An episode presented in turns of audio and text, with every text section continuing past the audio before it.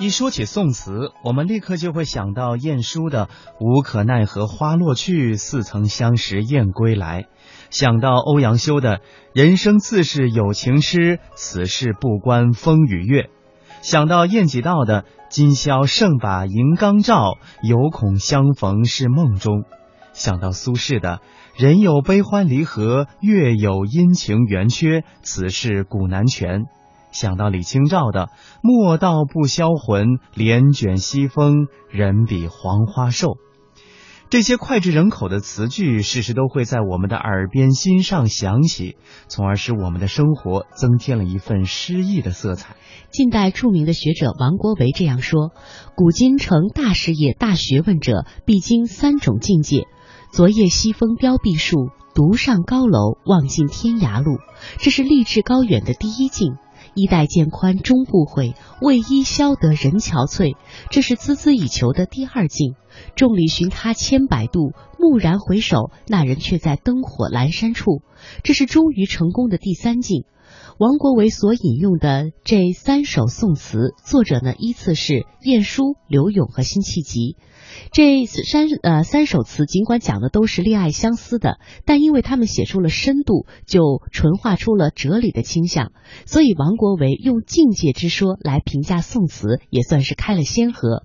著名的文化学者梁文道对这其中的深意呢，有一番自己的解读。到了清朝，其实词的地位已经提高了，但是没想到这时候来了一个青年人，叫做王国维。他说什么？词啊，要有境界就好。好起来的地步是好到连诗都比不上，为什么呢？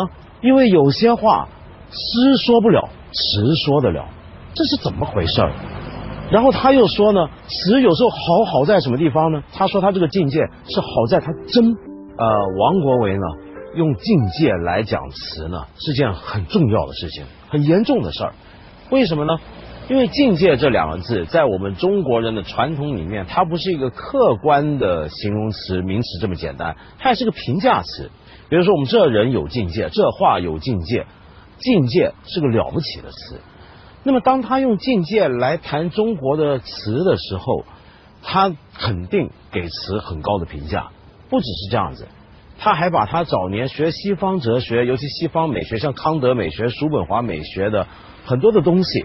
都带进来，然后又把印度佛学对于境界这两个字原来的意思，尽管他没明说，也带进来了。那么到底想说的是什么呢？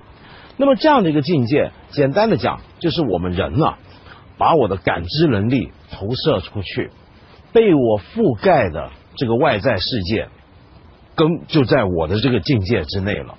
那么所以呢，本来人人都有境界，每个人说话都会有境界。因为每一个人都不可能脱离外在世界，而外在世界都脱离不出你对这个世界的掌握、感知跟投射。但是当王国维把这个境界这个字用到谈词、谈文学的时候，意思就有点不一样了。这个时候怎么样不一样呢？他想说的是，一个好词、一个好的作家、好的文学家，所谓的有境界，就是他必须要有真感情，把真我投射到。他所要写的这个外在景物，或者是一个想象的世界，或者是一个情感上的一种感触，都要把它带进去了。这个叫做有境界。那么既然这么讲，为什么他又说有有我之境，有无我之境呢？境界本来就该有我，没有我的话就不叫境界了。怎么又会有个无我之境？这是怎么回事？这里头呢，其实王国维讲的有点混淆了，但是实际上。我们是能够理解他的意思的。比如说，我们看他举举的实际的例子吧。泪眼问花花不语，乱红飞过秋千去。这是冯延巳很有名的一首词里面的一句话。你想想看，什么叫做泪眼问花花不语呢？呃，花本来就不会说话，你问他，你跟一个死物说话有什么意思呢？他这句话的意思其实就是。当我自己很难过，我要哭了，我很难受，我有泪眼。我问花花啊，怎么会我遭遇到这样的惨事儿？为什么我的女朋友要离开我？如何如何？这时候花当然不说话。这种情况其实等于是把花给拟人化了，以为他会跟你对答，是你的主观感情太过激烈，激烈到了你把这个情感投射到外在世界去了。那什么叫无我之境呢？无我之境指的就是，其实我还是在这个世界里面的。比如说，接下来他引了一句非常有名，是中国人都晓得的一句诗，陶渊明的“采菊东篱下，悠然见南山”。他说这句话是无我，其实不是无我。为什么？悠然是形容我这个人的状态。我采个菊花，哎呀，很舒服。悠然，悠然是一个形容一个人。见更加是一个人的动作，怎么会无我呢？所以这时候他所指的无我是什么？指的是这个外在世界，我也在里头。然而我不是情感激动型的投入进去，我是怎么样呢？我在里头，但是我仿佛又抽身而出，既在其中又在其外，这种状况有点隔了，隔开来一段，有距离的、安静的观看万物。这个叫做静观万物皆至德，是不是？到了这样的境界的时候，这就叫做无我之境了。你比如说像《人间词话》里面最有名的句子，就算你没读过这本书，你大家都听过的句子，这一段落是什么段落呢？它讲的正正不是词，不是诗，讲的是做人。什么意思？比如说，现在给大家念一念：古今之成大事业、大学问者，必经过三种之境界。也就是说，古时候啊。你要做大学问、做大事业、做个了不起的人物，你要经过三个境界。哪三个境界？这边就说到了第一个境界，叫做“昨夜西风凋碧树，独上高楼望尽天涯路”。这是晏殊的《蝶恋花》这首词里面的名句。呃，王国维在这里讲的意思是，你一个人要成就大事业，要有想成就大学问的话，你得好好努力。怎么样努力？就像是那首词里面那句话所讲的：“西风一来，凉风一到，把这个树上仅有的绿叶或者残破的叶子都吹掉了。于是这个树林呢，一下变得很疏朗了。这个时候，你独上高楼，你看的路自然看得很远，一眼望尽的是天涯路。好，但这还不够，这还得有第二境界。哪个是第二境界呢？这又是一句词了。”叫做衣带渐宽终不悔，为伊消得人憔悴。你想想看，就是你一个人，你呃刻苦的追求自己的理想，追求自己的目标，苦到什么程度？苦到你连身子都瘦下来了，呃寝食难安了，腰带都已经宽了，穿不下了。那么这叫第二境界。那还有第三境界吗？当然有，这第三境界也是个名句。这是《辛弃疾青玉案》里面的一句：“众里寻他千百度，回头目见那人正在灯火阑珊处。”这句话的意思放在王国维这里面解读是什么话？什么怎么来解呢？他的意思是：你一辈子追寻，跑来跑去，又是登高望远，又是刻苦磨练，但是到了最后又回头，原来我要找的东西，一早就在这儿。就在这个灯火阑珊处，这意思是什么？他讲的是种很传统的中国式的一种儒家的人生观念。呃，这种学问、这种事业讲究的是一种成己达人之道，是一种君子成成长的道路。在这个道路里面，我们当然要能够有辽阔的视野，心头要高，志向要远大，所以要望尽天涯路。你为了要追求这样的志向。你当然得刻苦磨练自己，如琢如磨。但是到了最后，你会发现，原来你要找的这个东西，它一早就已经在这儿。那是你的本心，人心本身的自然的焕发散发。这就是整个人生该走的一个道路，一个君子该走的人生道路。说到宋词呢，我们自然也会联想到唐诗。唐诗宋词，这是中国古典文学的双璧。总的来说，唐诗的特点是雄阔宏伟，几乎没有什么领域是不可以进入的。宋词要窄得多，但精微深细，主要写花前月下的离情别绪，听歌赏舞的所思所感。如果把唐诗比作黄河，那黄河之水天上来，奔流到海不复回，气势壮阔。旷莽深浑厚，那么宋词则像自古就以风景优美而闻名的富春江，一路悠悠静静的流去，一曲一种气象，一湾一种景色，水的碧绿，山的青翠，都那么含蓄有致，秀丽无比。如果说把唐诗比作泰山，磅礴雄伟、巍峨峻拔，有阳刚之气，一望呢就使人产生会当凌绝顶、一览众山小的豪情壮志。那么宋词就像是桂林山水的枫林，小巧玲珑、晶莹润泽，有层次、有深度，具有阴柔之美。如果把唐诗比作松树，枝粗叶茂、高耸入云，像巨人一样矗立着。那么宋词呢，就像是垂柳长条摇曳，婀娜多姿，像一个风姿绰约的美人。词就是歌词，大名鼎鼎的宋词就是从十世纪到十三世纪北宋和南宋流传下来的歌词。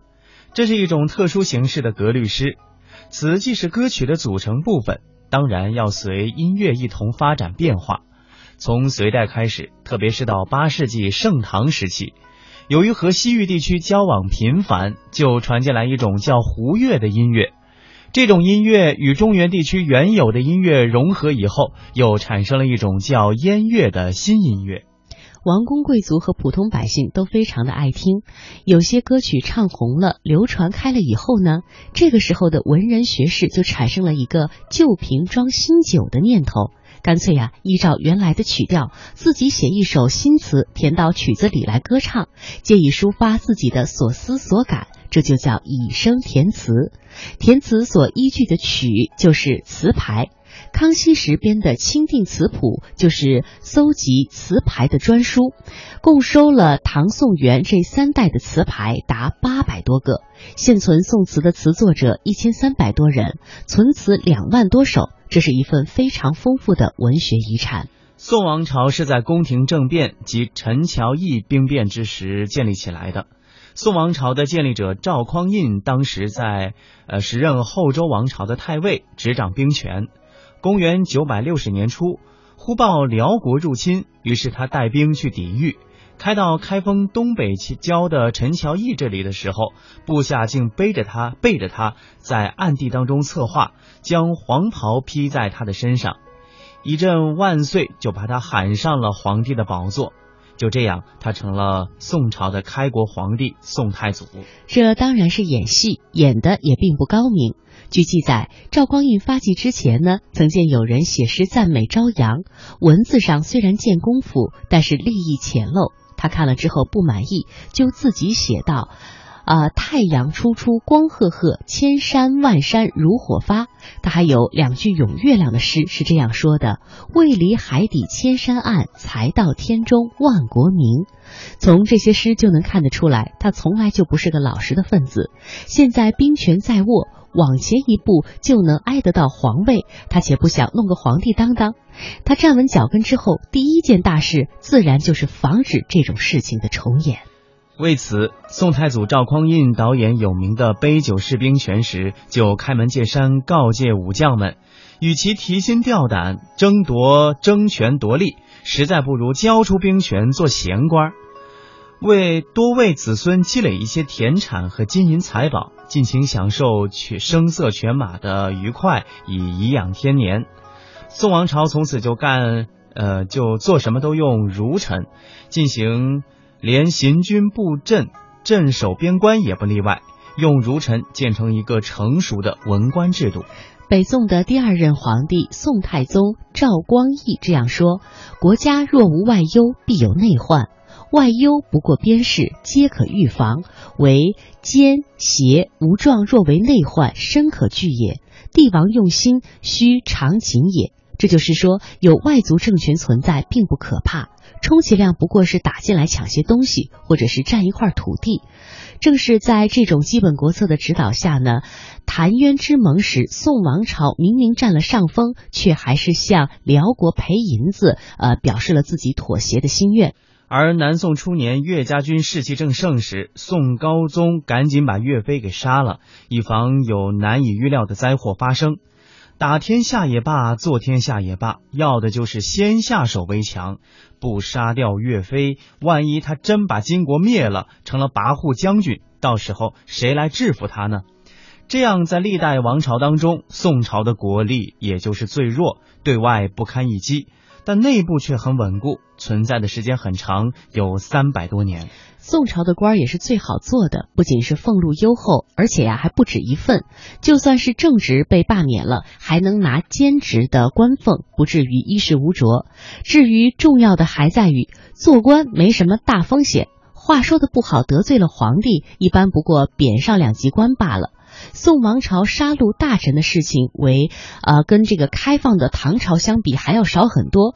士大夫的物质生活非常的充裕，而且不需要自寻烦恼，取先天下之忧而忧，也就没什么可忧的了。于是他们办完公事之后呢，就喝酒、填词、唱曲儿，尽情的欢乐。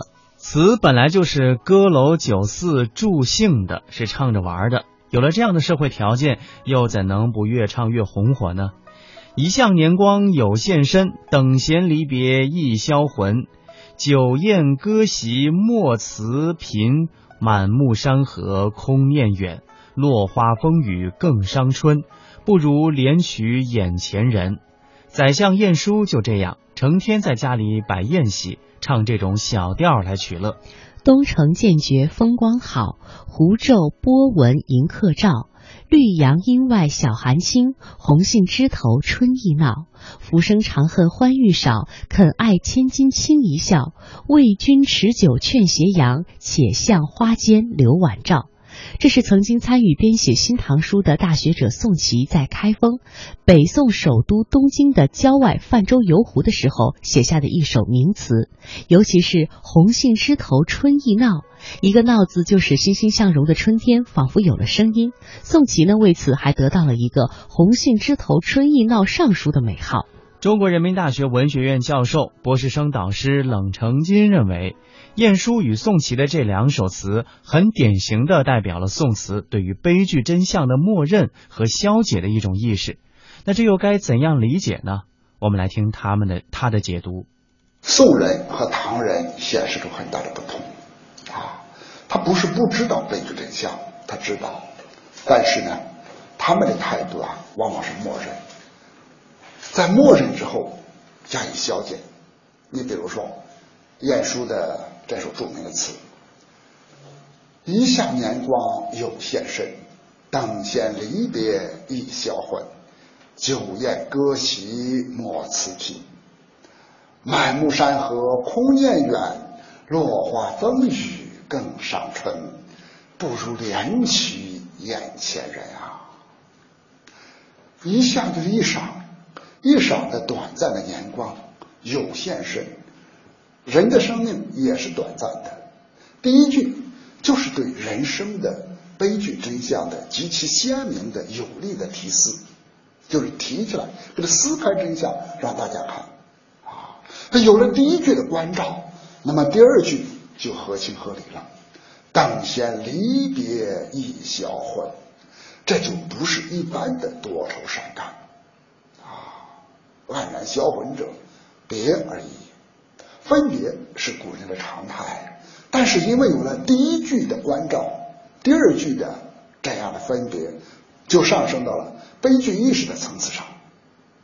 所以说呀，宋人对于人生有限情无限，这也是晏殊的一句词。这种悲剧真相的体会啊，应该说比任何时候都不差，比唐人也不差啊，因为宋人。对于生活情景的细腻体会，在历史上各个朝代当中，应该说是最丰富的。但是，他们对于这种悲剧意识采取的态度是什么呢？是酒宴歌席莫辞频，就是酒宴歌席，沉溺在现实的享乐当中来进行消解，并没有明确的价值追求的指向。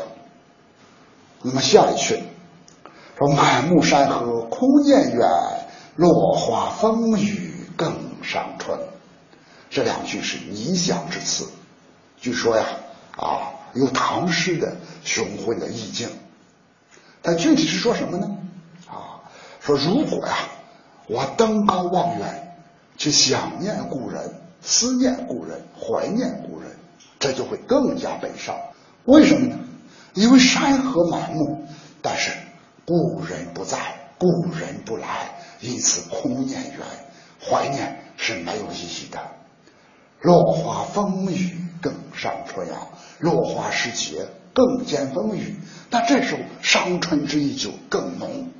我何必去空子为落花感伤呢？我不如怜取眼前人，以这种知实的具体的选择来消解悲剧意识。这首词应该说在这方面表现的非常的典型。其实晏殊还有其他的词也是这样啊，比如说《夜惊门》，说秋露坠，滴尽楚兰红泪，往事旧怀何羡意，思量如梦寐。人貌老于千岁，风月宛然无益。坐有嘉宾，尊有贵，莫辞中西醉。再看他的《清平乐》，啊，说秋光向晚，小阁初开宴。林叶殷红犹未变，雨后青苔满院。萧娘劝我今至，殷勤更唱新词。暮去朝来既老，人生不以何为？这都和上面的词是一样的啊。我们再来看宋琦的《玉楼春》，这首词非常有名。他这样写道：“说东城渐觉风光好，虎昼波纹迎客照。绿杨烟外晓寒轻，红杏枝头春意闹。浮生长恨欢娱少，肯爱千金轻一笑。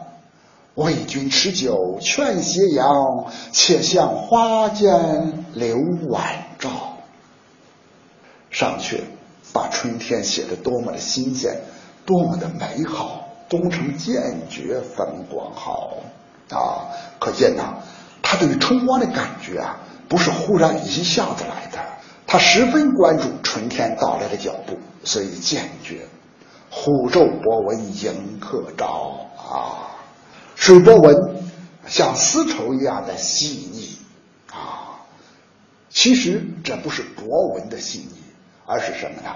人们情感的细腻。说溧阳烟外晓寒轻，红杏枝头春意闹啊！只有晓寒轻时，红杏才显出更加鲜艳的别样的风格来。就是因为一个“闹”字啊，宋琦被称为“红杏枝头春意闹上书”。